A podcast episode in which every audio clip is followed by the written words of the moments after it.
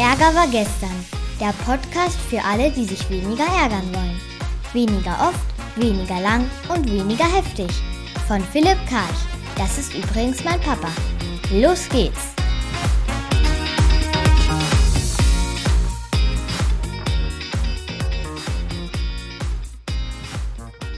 Haben wir wieder eine Woche hinter uns gebracht und natürlich gab es wieder reichlich Ärgerangebote. Wie immer schauen wir uns genau drei an. Einen Fall aus der Medien, einen von meinen Kunden und einen von mir selbst. Und die drei Themen diese Woche Schlampisieren, Fragivorwurfisieren und Ordnungswidrigkeitisieren Teil 2. Fangen wir mit der Medien an und dem Schlampisieren. Was ist vorgefallen? Also, gab ein getrenntes Paar, Kind litt bei der Mutter, war der Vater zu Besuch, haben sich gestritten, hat der Vater die Mutter beleidigt. Ne? Beleidigt ist in aller Welt der, dieser Vorwurf. Und Basadek sagt, Frau, du bist eine dumme Frau, eine Schlampe und eine schlechte Mutter. Klarer Fall von Beleidigung, hat der Staatsanwalt gesagt. So einfach ist die Sache nicht, hat der Verteidiger gesagt. Und er hat recht gehabt, weil das wurde am Ende eingestellt und der Mann muss 300 Euro zahlen an irgendein Kinderheim. Die Einstellung hat ihre Gründe und zwar welche. Die Richterin hat gesagt, der Begriff schlechte Mutter ist noch keine Beleidigung, sondern eher durch die Meinungsfreiheit gedeckt. Also an alle Kinder da draußen, ihr könnt also zu eurer Mutter sagen, du bist eine schlechte Mutter. Das ist gedeckt von der Meinungsfreiheit. Dann gab es offensichtlich Sprachprobleme. Der Mann ist Asylbewerber und spricht nach Angaben seines Anwalts zwar gutes, aber kein perfektes Deutsch. Er habe nicht Schlampe gesagt, sondern Schlampe Frau und damit schlampige, also unordentliche Frau gemeint. Wenn du jetzt schlampe Frau sagst, weil du nicht so gut Deutsch kannst und eigentlich schlampig sagen willst, ist das eher in Ordnung, als wenn du Schlampe sagst. Ne? Also für alle, wo dann mal ein bisschen bösartig mit den Begriffen umgehen wollen, nehmt lieber das Adjektiv als das Substantiv. Das können wir hier mitnehmen. Also es ist eine Bewertung, wenn du schlampig sagst. Es ist auch eine Abwertung. Also es ist ja eine negative Bewertung, aber eine Beleidigung ist es nicht. Und der Unterschied ist hier Adjektiv und Substantiv. Bleibt jetzt nochmal dumme Frau, ne? weil dumme Frau ist wohl nicht über die Sprachschwierigkeit abzubilden. Ne? Und da stelle sich heraus, dass der Ausdruck zu dem eher fragwürdigen Umgangston zwischen den beiden Kontrahenten passt. Und zwar hat dann die Frau zugegeben, dass sie gelegentlich auch Arschloch gesagt hat. Und äh, da wollte Verteidiger wissen, ja, und äh, habe sie ihn öfter so genannt? Ja, aber das war nicht so böse gemeint. also, das kann man ja nicht ernst nehmen. Also ich jedenfalls nicht. Ne? Also steht 1 zu 1, Schlampe gegen Arschloch. Ne, jetzt könnte man nochmal überlegen, was ist böse und so. Aber dann kam die Anregung, das Verfahren einzustellen.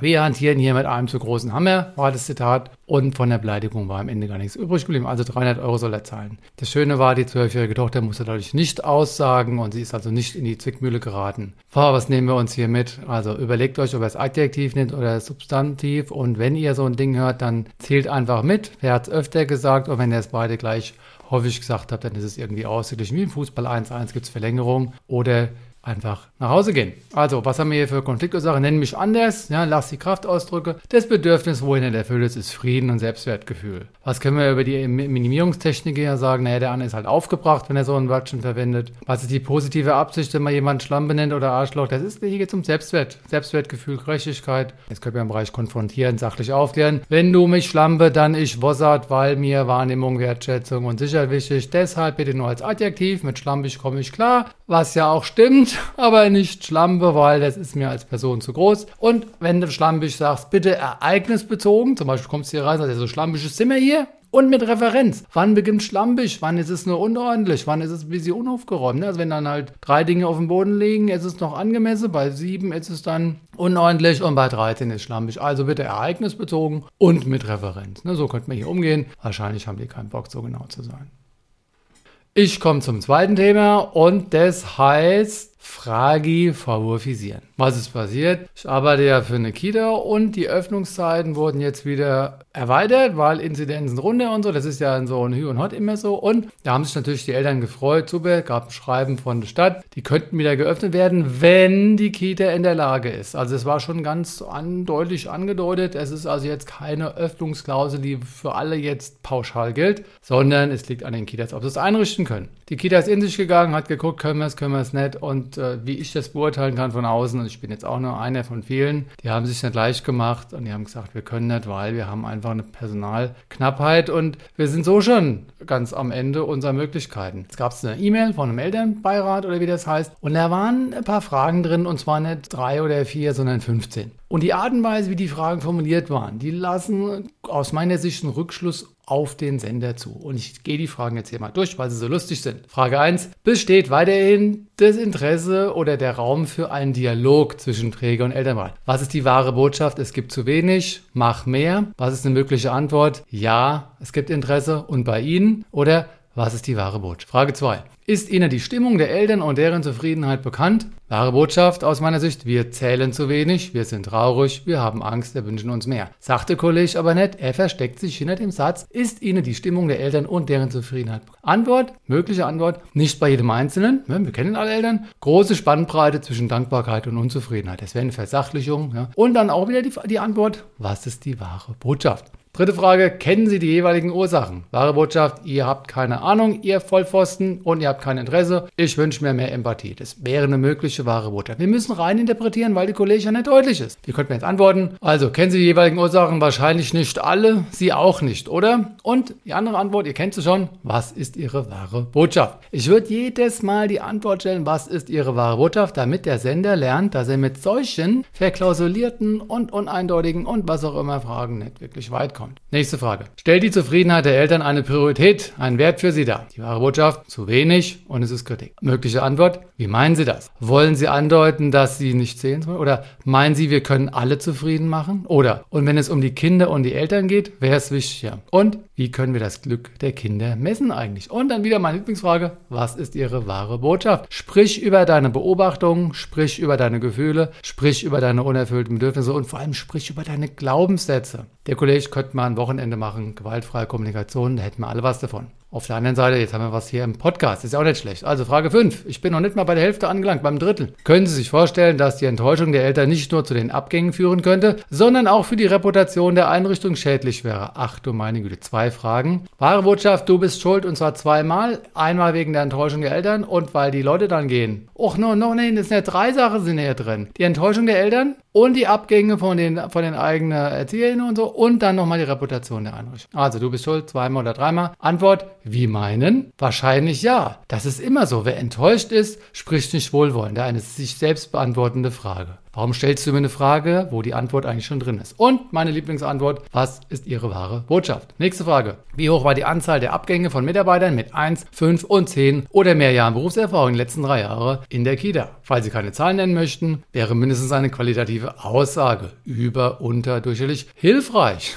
wahre Botschaft, es ist zu hoch und ich darf das wissen und ich bin dein Aufsichtsrat und du musst hier Rechenschaft abliefern. Ne? Das ist das Selbstbild von dem Sender dieser Nachricht, schätze ich mal. Dann ist es ungenau. Für wen hilfreich? Für dich, für alle, für die Welt und inwiefern hilfreich? Was bringt dir die Antwort dieser Frage? Bleibt alles unausgesprochen. Antwort, wollen Sie andeuten, dass wir keine nennen möchten? Weil da steht ja drin, falls Sie keine Zahlen nennen möchten. Das ist ja eine Unterstellung eine mögliche. Dann Antwort, wozu ist das wichtig? Was was ändert die Zahl? Für wen? Und meine Lieblingsantwort, was ist Ihre wahre Botschaft? Nächste Frage, wie hoch ist die Langzeitkrankenquote in, in der Kita? Falls Sie keine Zahlen nennen möchten, wäre mindestens eine Qualität, ihr wisst, wie es weitergeht. Dann wahre Botschaft, sie ist zu hoch und sie könnten nicht wollen. Auch hier wieder Rückmeldung, ungenau, für wen, inwiefern und Antwort, wozu ist das wichtig? Was ändert die Zahl und für wen? Und meine Lieblings, ihr wisst schon, was ist die wahre Botschaft einer Frage? Nächste Frage, halten Sie Maßnahmen, um neues Personal zu gewinnen, für ausreichend?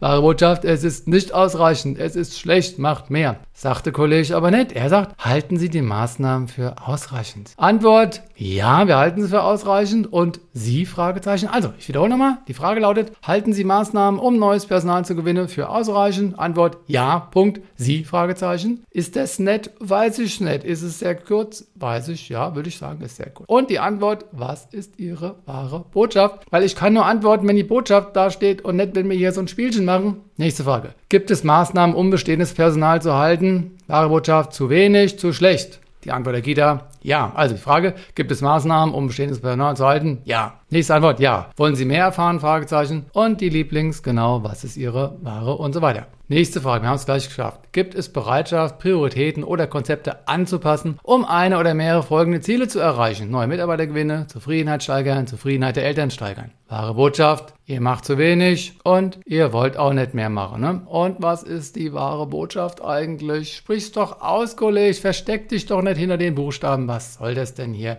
Früher hieß das ja äh, IM ne, bei der Straße, informelle Mitarbeiter. Hier ist es eher so ein IM und zwar ein intellektueller Manipulierender. Das wäre jetzt mein Urteil über den Kollegen, weil er nicht ausspricht, was er wirklich beobachtet hat, was er braucht, wie es ihm geht, woran er glaubt und so weiter. Gibt es Notfallkonzepte? Wir haben noch ein paar Fragen. Gibt es Notfallkonzepte, die nicht nur darin bestehen, dass weniger oder gar keine Kinder betreut werden, sondern auch, dass einrichtungsübergreifend andere Lösungen gesucht werden? Wahre Botschaft, ihr macht zu wenig. Unsere Antwort, die Antwort der Kita, wie meinen? Haben Sie konkrete Vorstellungen und was ist die Ware und so weiter? Nächste Frage, wir haben es gleich geschafft. Wie lange wird noch die Kampagne Tiere essen, keine Tiere essen laufen? Die wahre Botschaft ist, Kampagne ist schlecht, sollte zu Ende sein. Wird aber nicht gesagt, ne? Antwort, so lange wie nötig und was ist Ihre wahre Botschaft? Sollen wir sie stoppen? Warum sollen wir sie stoppen? Welche Angst haben Sie? Woran glauben Sie? Wenn alles mögliche Fragen, wenn man einen ernsthaften Austausch wollte. Nächste Frage. Warum werden Eigenschaften als groß und stark bei den Tieren so stark im Mittelpunkt gestellt? Es könnte dadurch der Eindruck entstehen, dass diese seien sehr wichtig, also wichtiger wo die anderen, als die anderen. Ne? Wahre Botschaft ist zu einseitig, auch andere Eigenschaften als positiv bitte darstellen.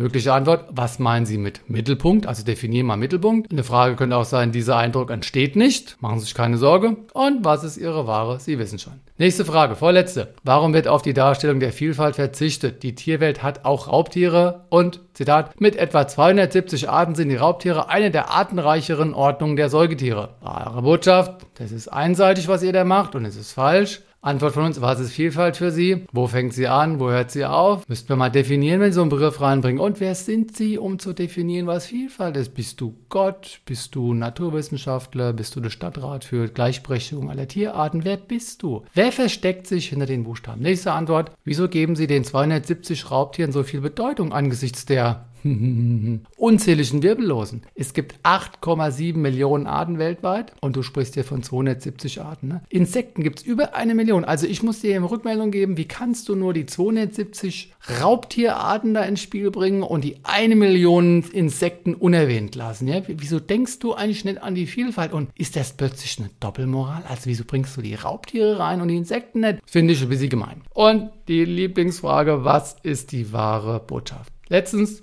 Wer ist der Adressat der Kampagne? Die Eltern oder Kinder? Wahre Botschaft? Ich glaube, es ist für die Eltern gemeint und ich bin sauer und ich bin traurig, weil es ein Vorwand. Hier wird so getan, als wäre es für die Kinder, aber eigentlich sollen wir unser Essverhalten ändern. Antwort, was glauben Sie? Glauben Sie, es sind die Eltern und Kinder? Dann nächste Antwort, es sind die Kinder. Nächste Antwort wäre Kinder und Eltern. Und ein allerletztes Mal, was ist die wahre Botschaft? Kommen wir zum Minimieren. Peter und Paul, was sagte Kollege über sich? Also er hat keine Offenheit hinsichtlich Wossert-Kommunikation. Der spricht nicht ein einziges Mal über seine Kühle, sondern macht Nebenschauplätze auf. Keine Augenhöhe, ne, weil er so von unten oder von der Seite oder von oben so ein paar Fragen stellt, um was zu erreichen, aber es ist nicht auf Augenhöhe, das ist mein Urteil, kann ich jetzt nicht belegen. Es ist nicht partnerschaftlich, es ist nicht wohlwollend, weil hier ist, sind diese subtilen Vorwurfsangebote drin. Keine Verbundenheit, keine Empathie, keine Liebe und er denkt im ganz klaren Opfer-Täter-Schema, ne, also Kita ist Täter und Kinder und vor allem die Eltern sind die Opfer. Das sagt die, die Person übers Biber. Ne, kann man jetzt sicher sein, dass das alles stimmt, wo wir reingedacht haben? Nein, es bleibt eine Restunwahrscheinlichkeit. Ob er wirklich ein IM ist, also ein intellektuell äh, manipulierender, oder ob er nur SVV ist, nämlich sprachlich vorübergehend verhindert. Also ist es ihm aus Versehen passiert, ne, so Fahrlässigkeit, oder ist es Vorsatz? Man weiß es nicht, man könnte ihn konfrontieren und wir bieten ihm auch ein Gespräch an,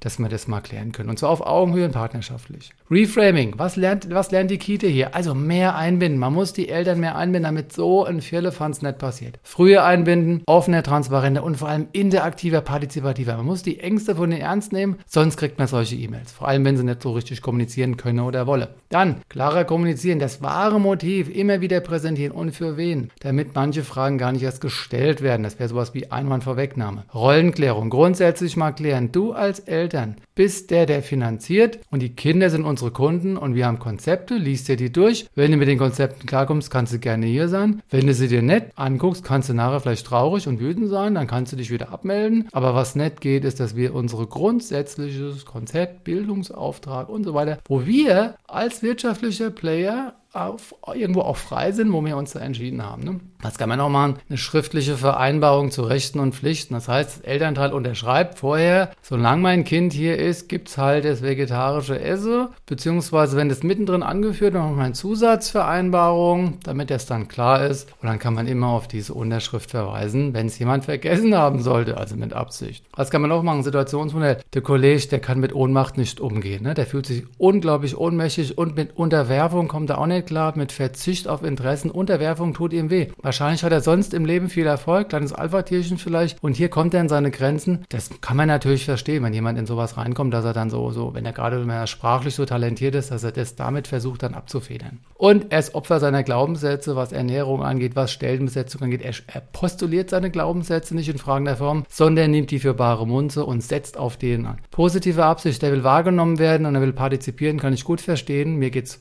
Hundeelend, wenn ich das nicht kann. Und manchmal mache ich es genauso wie er. Und da kommen wir nachher auch zu The Work. Entwicklungsquadrat, was kann der gut? Naja, sprachliche Eleganz und Gerissenheit, Manipulation, wunderbar. Und er ist sehr mutig und sehr frei. Ne? Der erlaubt sich das einfach zu machen. Und wenn die Kita jetzt leidet, wahrscheinlich leidet sie, weil sie nicht so sprachlich elegant ist und nicht so mutig und frei. Zirkularität, sie Reframing, also was hat die Kita jetzt mitgewirkt, dass das passiert ist, eben durch die fehlende Offenheit und so weiter. Und jetzt The Work waren wir auch schon mal so, auf jeden Fall. Auch wir sind nett, wir sind vielleicht busy besser, aber letztlich dann doch wieder nett, weil uns passiert sowas auch. Dann haben wir überlegt, was machen wir? Ignorieren ist scheiße. Jetzt haben wir überlegt, machen wir, machen wir sachlich auf, mit GFK, dass wir über unsere Gefühle sprechen. Ist ein bisschen schwierig in der E-Mail, vor allem wenn der andere da scheinbar nicht bereit ist. Also das will man im Gespräch nachholen. Wir haben erstmal geantwortet und zwar, lieber, hm, hm, es fällt mir schwer, auf manche Ihrer Fragen eine Antwort zu geben.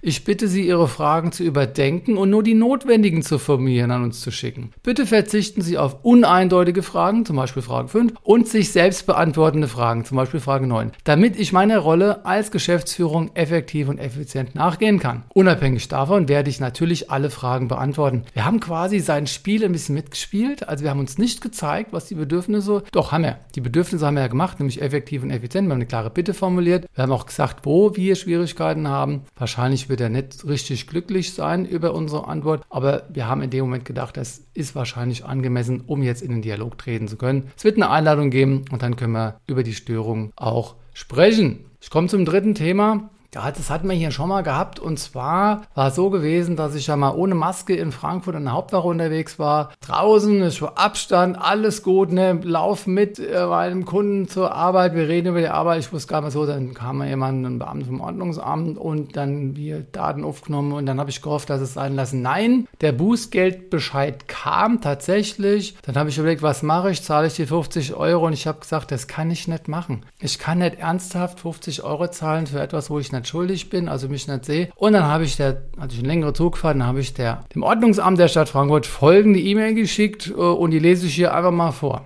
Mit Erschrecke habe ich eben gerade auf Ihrem Schreiben vom 27. Mai gesehen, dass ich innerhalb einer Woche hätte überweisen bzw. antworten müsse. Ich bitte um Nachsicht, dass ich diese Frist übersehen habe. Die hatte ich echt übersehen, weil manchmal bin ich trottelig. Und ich hoffe, dass ich jetzt nicht automatisch die Verwaltungsgebühr hinzukomme. Ich hoffe, ich erhalte noch Gelegenheit, mich äußern zu dürfen zum Vorfall. Ja, ich habe in jedem Moment keine Maske getragen, das will und kann ich nicht leugnen. Und ich weiß auch, dass Unwissenheit vor Strafe nicht schützt, aber ich möchte zumindest kurz erwähnen, dass es keine böse Absicht bzw. kein Vorsatz war. In meinen Augen war es auch keine grobe Falle Fahrlässigkeit, wobei ich als Nicht-Jurist nicht sattelfest bin, bei der Unterscheidung zur normalen Fahrlässigkeit. Jedenfalls übernehme ich Verantwortung für mein fahrlässiges Verhalten. Ich hätte die Schilder, von denen die beiden Beamten sprachen, sicher sehen können, wenn ich die Augen aufgemacht hätte. Ausreichend. Ich weiß nicht, ob es für Sie eine Rolle spielen darf, wenn Sie erfahren, warum ich nicht diese erforderliche Achtsamkeit an den Tag gelegte, gelegt habe. Aber ich hoffe es und deshalb erkläre ich mich hier gerne. Ich war unterwegs mit der Kollegin, wo hier auch ein CC ist, weil das ist die potenzielle Zeugin der weiteren Ausführungen und so weiter. Und sie ist Geschäftsführerin dieser Kita-Einrichtung mit so und so vielen Standorten. Ich arbeite seit etwa Oktober für sie und ihre rund 50 50 MitarbeiterInnen und meine Aufgabe als externer Coach und Trainer ist es, im Rahmen eines Jahresentwicklungsprogramms an jedem Standort einmal pro Monat einen ganzen Tag mit Fortbildungs- und Reflexionsangeboten, bla bla bla. Eine wunderbare Aufgabe, die mich meist schon erfüllt und punktuell auch ablenken kann, wenn ich auf dem Weg zu einer der vier Kitas bin. Warum erzähle ich Ihnen das? Weil ich genau in jedem Moment mit eben jener Frau in lebhaften Unterhaltungen vertieft war zur Frage, was wir an jedem Tag genau für ihre Leute tun können.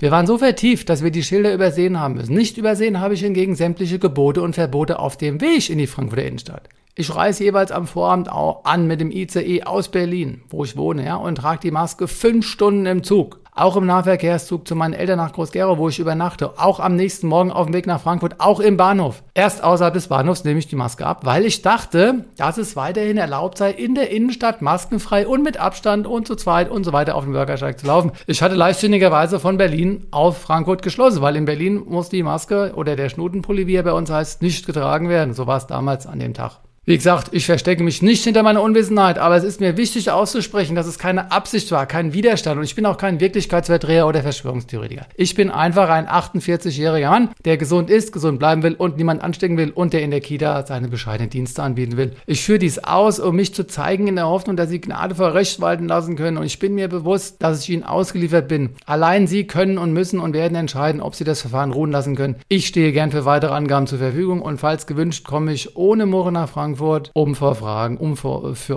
um vor Ort für Fragen zur Verfügung zu stehen. Es gibt einen zweiten Aspekt, der mich noch mehr beschäftigt, weil ich hier tatsächlich ein Grundrecht verletzt sehe. Und zwar das nach Gleichbehandlung. Die beiden Beamten waren zwar in der Lage, die Frau hm und mich anzusprechen, sie waren aber nicht in der Lage, eine Vielzahl anderer Passanten anzusprechen. Wir erfuhren auf Nachfrage, dass Fahrradfahrer ausgenommen sind. Genauso Essende und sogar Rauchende. Also die müssen alle keine Maske tragen. Nur für euch nochmal. Ja. Was wir schon merkwürdig fanden. Aber man muss ja nicht jedes Gesetz und jede Verordnung verstehen, um sie akzeptieren zu können. Was ich definitiv nicht akzeptieren kann, ist die Beobachtung, dass eine Vielzahl anderer Menschen, die wie wir friedlich und mit Abstand nebeneinander hergingen, nicht die gleiche Behandlung wiederfuhren. Also für euch nochmal, ich habe gesehen, wie die uns angesprochen haben, aber nicht andere Passanten, ne? Und das geht nicht. Erlauben Sie mir hier bitte weiter im Text einen ernst gemeinten Vergleich zu Blitzern im Straßenverkehr. Meines Wissens fotografiert ein Blitzer alle Grenzüberschreiter an einem bestimmten begrenzten Ort. Er blitzt nicht alle Zustellfahrer in Deutschland, aber er blitzt alle an diesem einen Ort. Das ist für mich ein Ausdruck von Gleichbehandlung und Gerechtigkeit an diesem einen Ort. Übertragen auf die Maskenkontrolle an der Hauptwache gilt, die beiden Beamten haben nicht alle Maskenlosen angesprochen, sondern eher per Zufallsprinzip oder nach einer anderen Logik, die sich mir nicht erklärt. Das wäre also so, dass der Blitzer manchmal blitzt und manchmal nicht. Auch das wäre kein Weltuntergang, aber es wäre sehr unwahrscheinlich. Und selbst wenn, ich wünsche mir das Gefühl von, von Gerechtigkeit, das bei mir entsteht, wenn alle Menschen in meiner Umgebung gleich behandelt werden. Das war definitiv nicht der Fall. Mein Wunsch ist deshalb auch, dass genug Beamte an einem Ort eingesetzt werden, dass zumindest an diesem Ort ein Ort der Eindruck von Gerechtigkeit ist. Letzten Endes hätte ich noch eine ganz andere Bitte, die aus dem Fußball kommt. Wenn ein Spieler fault, und zwar nicht böse, pfeift der Schiedsrichter faul. Wenn das Foul etwas grober wird, spricht er eine mündliche Ermahnung aus, die einer Drohung gleichkommt. Doppelpunkt, nochmal heißt gelb. Bei schwerwiegenden Fouls gibt's gleich gelb oder sogar rot, also die Strafe. Was mir passiert ist folgendes. Ich spiele faul, ohne zu wissen, dass ich faul spiele.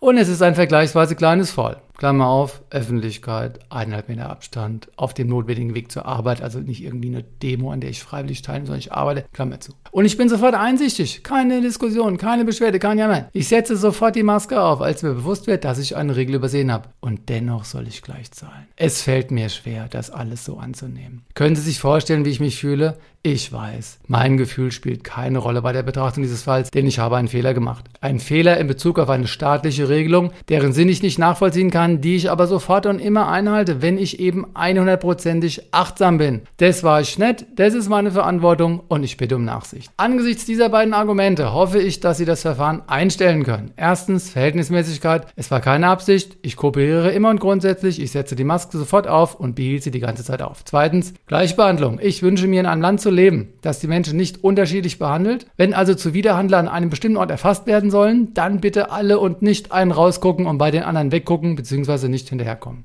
Es sind schwere Zeiten für uns alle und so hoffe ich umso mehr auf ein Zeichen der Menschlichkeit, auf eine Geste der Gnade vor Recht. Ich bitte Sie darum. Das war mein Schreiben. Ich fürchte, dass es gar nichts gebracht hat, aber für mich war es wichtig, mich mitzuteilen. Ich finde jetzt meinen Frieden und damit ist es für mich auch irgendwo jetzt ein, ein Zeitpunkt gekommen, wo ich einfach dann auch meinen Frieden finde. Ne? Was haben wir uns heute angeguckt? Wir haben uns angeguckt Schlampisieren, also dass man zum Beispiel schlampig eher sagen kann als du Schlampe und aber wenn der andere Arschloch sagt, dass es dann ausgeglichen ist. Dann haben wir uns angeguckt, das Thema Fragi favorisieren, dass mir so als Eltern der Kita vielleicht mal eine E-Mail mit 15 Fragen schreibt, aber die Wahrheit eine ganz andere ist. Und Ordnungswidrigkeit, die sehen haben wir uns angeguckt, dass mir manchmal einen Brief schreibt, eine E-Mail, wo glaube ich eine Stunde gedauert hat zu komponieren, dass man trotzdem manchmal glücklich ist, eine Stunde was gemacht zu haben, ohne einen Erfolg zu haben. Wenn ihr ein bisschen vertiefen wollt, könnt ihr in die Anti-Ärger-App reingucken und da einmal das Thema schlampig nochmal, nämlich wenn ihr da auf Essentials klickt, gleich auf dem Homescreen, könnt ihr den Unterschied zwischen Beobachtung und Bewertung euch nochmal angucken. Im Bereich leicht bewältigen. Könnt ihr 25 Schlagfertigkeitsstrategien euch angucken. Da haben wir einige verwendet heute. Und wenn ihr den Begriff GFK eingibt, gewaltfreie Kommunikation, könnt ihr dann euch nochmal anschauen, wie diese vier Schritte da genau sind. Damit komme ich zum Ende und wir sprechen uns nächste Woche wieder. Das war eine neue Folge von Ärger war gestern, dem Podcast von Philipp Karch.